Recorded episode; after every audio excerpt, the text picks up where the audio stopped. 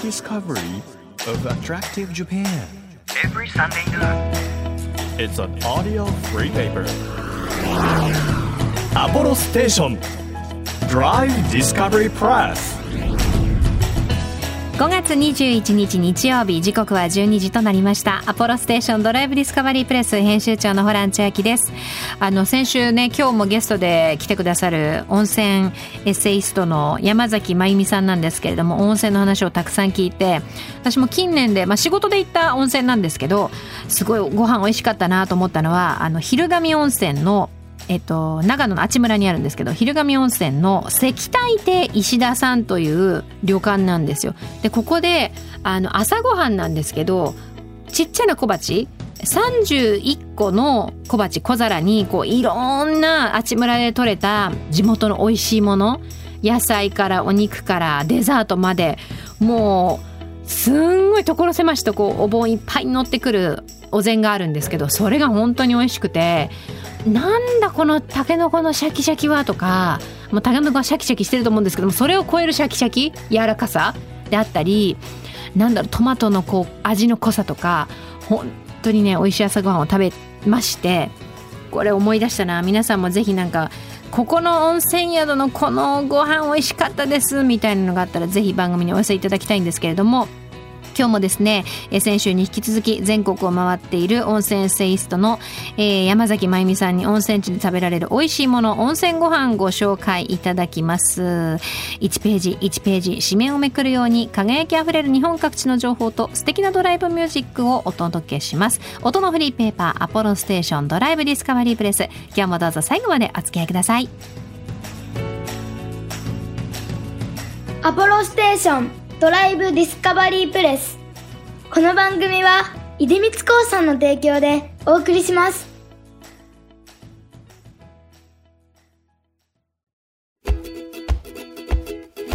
耳で聞くフリーペーパーアポロステーションドライブディスカバリープレス改めまして編集長のホラン千秋です。今日も先週に引き続き温泉エッセイストで跡見学園女子大学兼任講師として観光温泉学を教えていらっしゃいます観光ジャーナリストの山崎真由美さんに来ていただいています。よろしくお願いいたします。よろしくお願いいたします。温泉って深いですね。面白いんですね。そう。ですから入れば綺麗になる入れば気持ちよい癒されるっていうところで皆さんとどまってるのが非常に惜しい惜しい。その先を。もっと奥深いのに。知ったらもっと楽しいですよ。本来はどこまで行ってほしいっていう思いがおありですか？私は温泉こそが日本人のアイデンティティだと思って活動してますので、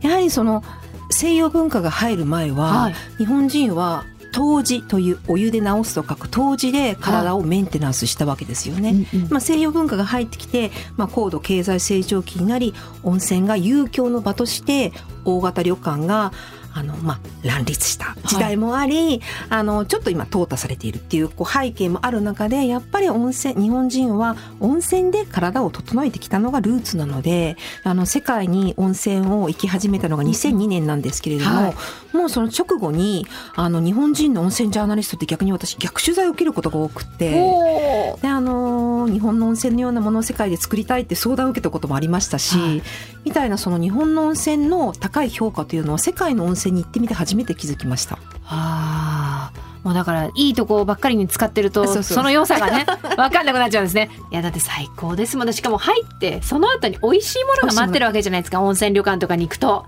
っていうところで言うと、はい、やっぱこれはすごいなっていうご飯に出会った旅館っていうの今まで何かありますか？忘れられないこれは衝撃っていうもちろんあの忘れられない料理ばかりをはい。温泉ご飯には書いておりますが、んです。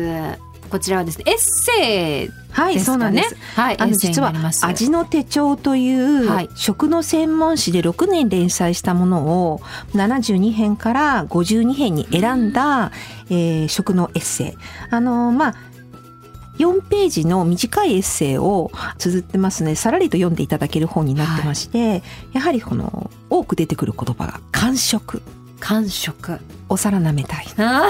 よく出てくるほど やっぱり美味しいものばかりを食べてきました。ーいやそうです。だってお家じゃ作れないねなんかあの本当に手間暇のかかった飾り切りとかされてる素敵なものがたくさん出てくるわけじゃないですか。でもあのやはり旅の美味しさは、は旅館の名物料理もあるしそれからやはりその土地の晴れの膳だったりもしますし、ソウルフードだったりもしますし B 級グルメだったりしますし、はい。それが全部のこう温泉地に行くご飯温泉ご飯なんですね私の概念は。はい。体験としてトータルで、はい。トータルで。で温泉ご飯にはその辺をこう皆さん読者さんに伝えたくて52編を選んでおりましてすごいご飯で言うと例えば岐阜県下呂温泉。はい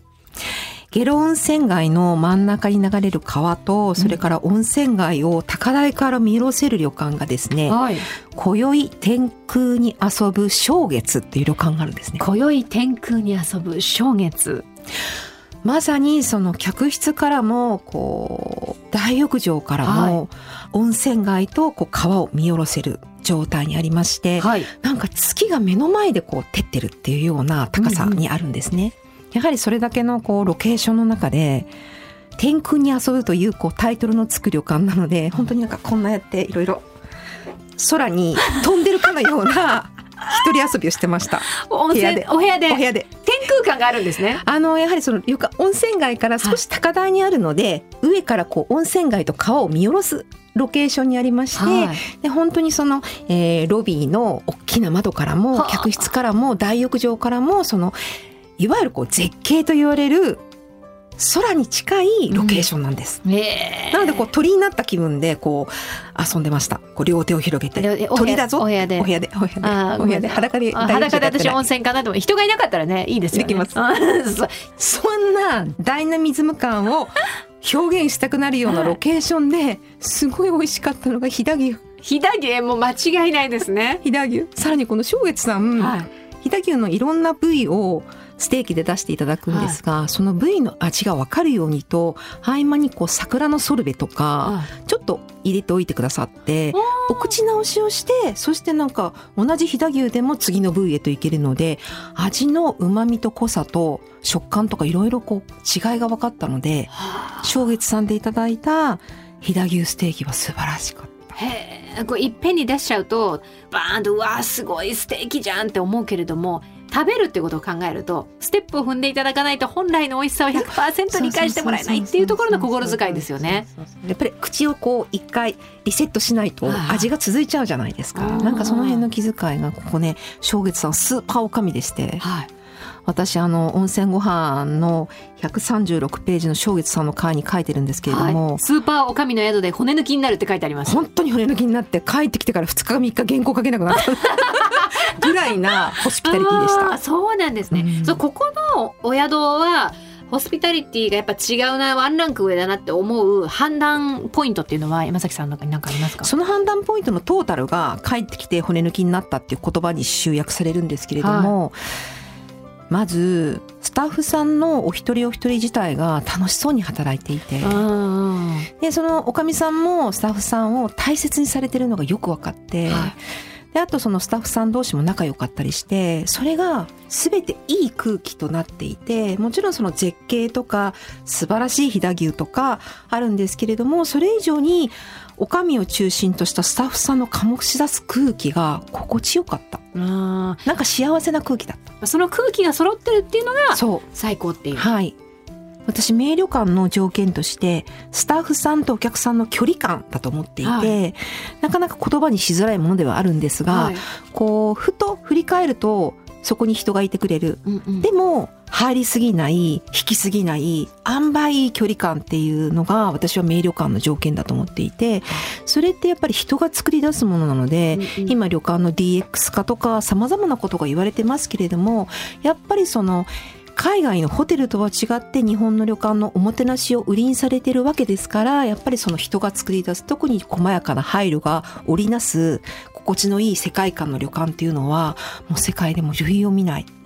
場所だと思います。ぜひねその日本国内の皆さんにも改めてねはい。再確認していただきたいななんていうところもありますけれどもあのもちろんこう飛騨牛のステーキのように、はい。はい。贅沢なものもあれば、はい。その土地のソウルフードみたいなものもあると思うんですけれども、このソウルフード食べてもらいたいんだよねっていうおすすめはい。それではあの、えー、と今ちょっとあんまり温泉のお湯の話ができてないので、はいはい。温泉のお湯の話とともにですね、はい。福島県の奥会津福島県奥奥会会津津にですね奥会津のエリアは炭酸泉の宝庫なんですよ。はい。今例えばこう三つ星フレンチのレストランとかでも奥会津の炭酸泉のお水が置かれているほどに非常に炭酸水が自然に湧き出ていることで有名なエリアなんですね。はいでこちらやはり炭酸泉温泉でいうと血行がとても良くなる効果の高い冷え性の方になどにもお勧めしたい炭酸泉が湧いてるんですけれども地元の方たちはその炭酸泉を汲んで家に持ってって天ぷらに使うんですって。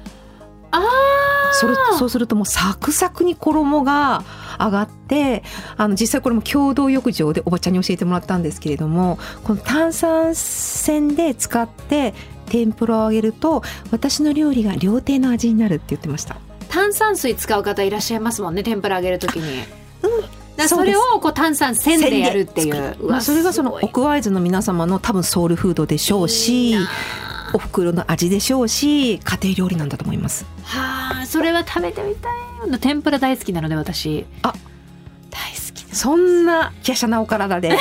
油物いけるんですか？え油物が大好きな本当にねもう上がってるものは何でも大好きっていう。あの温泉の性質の話できていないっていうお話あったじゃないですか、はいはい。その温泉でめちゃくちゃこれパワー感じるっていう温泉ありましたか？別府別府。大分県の別府温泉。別府。やはりあの日本の湧出量ナンバーワンを誇る別府だけありまして、はい。温泉県大分の別府。はい。でやはりこう別府もちょっと歩くともう共同浴場。地元の方たちが入りに行くお風呂がいっぱいあって、はい。そんな中でも特に神奈温泉というのは別府の温泉街を見渡す、ちょっと高台にありまして神奈温。泉。あの鉄の輪っこれですね。かの輪と書く神奈温泉です。わあこれ絶対私神奈って読めない。鉄の輪で神奈温泉。温泉。はい。であの少し高台にありましてこう別府の湾湾から手前の温泉街がこう湯煙上がるはい。あの街並みに湯煙上がってる状況をちょっと高台から見れるようなロケーションの温泉地なんです。はい。でやはりこう源泉が熱くってパワーがあってその源泉から出る温泉もやっぱりこう湧きたてのピュアのフレッシュさなのでもうガツンとくるようなすごいお湯が沸いてるんですが、はその蒸気で蒸した料理が地獄蒸し料理というのがありましてそれもやっぱり入ってパワー食べてパワーの神奈温泉です。地獄蒸し料理っていうのは何をこうむ蒸したりもうあの極端なこと言えば鶏一羽をその地獄のこう温泉の蒸気で蒸して柔らかくなる。鶏一羽あともう普通に卵も蒸せますしあとは野菜類なども蒸してえー柔らかくしていただく。ちょっと風味が温泉の香りもする。ああじゃあ蒸し料理が結構多いっていうことなんですか、もう本当にあの源泉がたくさんあってこう高熱の温泉なので、そこから中でこう地獄釜がうん。自宅にも皆さんあって、あそうなんですね私本当に仕事で神奈温泉の民家で炊いた牛すじのお肉を叩いたんですが口の中で溶けた。へえ。なんか噛まなくていい牛すじっていう。あー。すごい体験をしました。もうそれだけそのまあ高温であるっていうことと炊くというかその蒸されてるっていうのが特別というか。やっぱりその私の温泉ご飯の旅というのはその土地に行って土地の湧いてるフレッシュな温泉に入りその土地で生まれたご飯を食べてその土地を丸ごとこう体に入れてくるっていうのが旅なんですね。例えば温泉って地震とどうしてもこう密接な関わりがあって、はい地震があるところって名湯が湧くんです。で名湯が湧いてるから地震があったりもしたりもする。うんでそういった意味では例えばこれからの季節ですと鮎が美味しくなるので、はい熊本のあの地震で、まあ、被害にも遭いあとは球磨川の氾濫でうん。被害にも遭った人吉温泉の鮎を食べに来た。あら人吉いいところですよね。だからその復興に皆さん頑張っておられた姿を2年前に見たので、はい。また今行って復興どのぐらいされたかな応援の気持ちも込めてこれからそういう被害に遭われたような温泉地をまたもう一回訪ねたいですね。あーやっぱりこうたびたび訪れることであの応援する気持ちももちろんあるし、はい自分の中でのその土地に対する愛着も増していくわけじゃないですか。はいはだからそういうものをこうなんか自分の中で特別な場所だなこの温泉地っていうものがあると心の拠り所でもあるしちょっと疲れた時に身も心も癒されに行こうっていう第二の故郷みたいなのがあると、はいいとてもいいですよね。はいちなみに第二の故郷的な温泉地はありますか？ああ私はこう新潟県長岡市で生まれ育って、その両親が子供に恵まれなくて土地をまた温泉というところに両親が通ってできたと聞いて育ったものでやはりその私の生命を多分授けてくださったであろうご縁をくださったであろう新潟県土地をまた温泉かな。ああ、途中また温泉はちなみにそういうなんかなんていうんですかパワースポット的な感じで有名なんですか？もちろんもちろんこう新潟で最古の湯とも伝えられる歴史ある温泉ですし、はい。あの温泉地で古い温泉地は大概薬師堂があるんです。はやはり体を整えるという意味ではいお薬師様が祀られている温泉地で途中又温泉もお薬師様がいらっしゃってでそこにはですね小持杉夫婦欅というのがあってで夫婦欅通って、はい。小持杉またいでそれからこうお薬師様で手を合わせると子宝に恵まれるということで、まあそういうこう古いしきたりもある温泉地です。その土地にまつわるストーリーみたいなものも味わいながらなんていうの自分もその主人公になったような気持ちでうん温泉に入ってみるっていうのもはい、少し新しい体験ですよね。ちなみに温泉ご飯食べは美味しいの中で途中又温泉が出てくるんですが、はい。こちらでは、えー新潟県産の大豆をその途中又温泉にこう浸して、まあ、大豆が湯治をするはい。した納豆が朝食でいただける。ええー、何それ、うんうんき初めて聞きました。すごいあの朝食に出るので少しこう少量の納豆で食べやすくって大豆を食べてるような感じですごく美味しいあのラジウム納豆。ラジウム納豆。えーでもしね、お近くに行かれた際はぜひ楽しんでいただきたいなというふうに思いますし、他にもですね、様々な温泉、それから温泉にまつわるご飯のお話、えー山崎さんが書かれた温泉ご飯、旅は美味しいという本の中で語られていますので、ぜひ、あの、ご興味のある方は川出文庫で出版されております。手に取ってみてください。え2週にわたりお伝えしていただきました、観光ジャーナリストの山崎真由美さんでした。ありがとうございました。ありがとうございました。大変楽しかったです。こちらこそです。東京 FM をキーステーションに JFN 全国38局ネットでお届けしているアポロステーションドライブディスカバリープレス。えお送りしたのは、ゼッタ君フィーチャリング後継で温泉街でした。日本全国の魅力を再発見していこうという耳で聞くフリーペーパー DD プレス。皆さんにも番組専属リスナーと会員として様々な地域の情報を送っていただいています。今月のテーマはですね、絶対に行きたい夏の満喫スポットということで皆さんもしありましたらぜひぜひ番組ホームページから、えーお寄せください。放送だけじゃなくてホームページの方でも紹介していますのでそちらの方もチェックしてくれると嬉しいです。Apollo Station Drive Discovery Press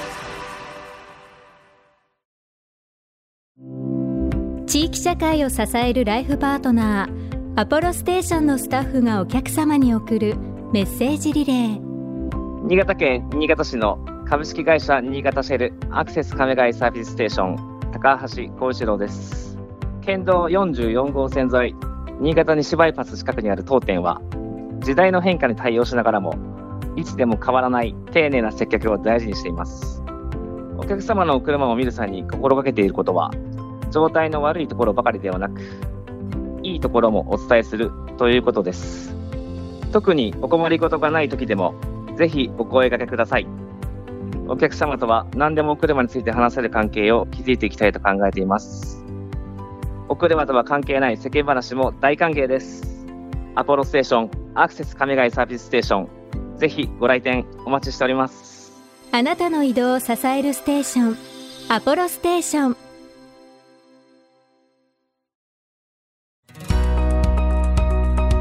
東京 FM からホラン千秋がお届けしてきました。 apollostation Drive Discovery PRESS。え今日はですね先週に引き続き温泉エッセイストで観光ジャーナリストの山崎真由美さんに来ていただいたんですけれども本当になんか美味しいお話がたくさんありましてあとは温泉のやっぱり魅力ですよね。なんか私たちって当たり前のようにこう温泉がある生活文化っていうものを捉えちゃってますけどあの日本にしかない魅力的な観光資源でもあるし私たちの日常の一部でもあるしっていうところなんだなっていうのを再確認したんですが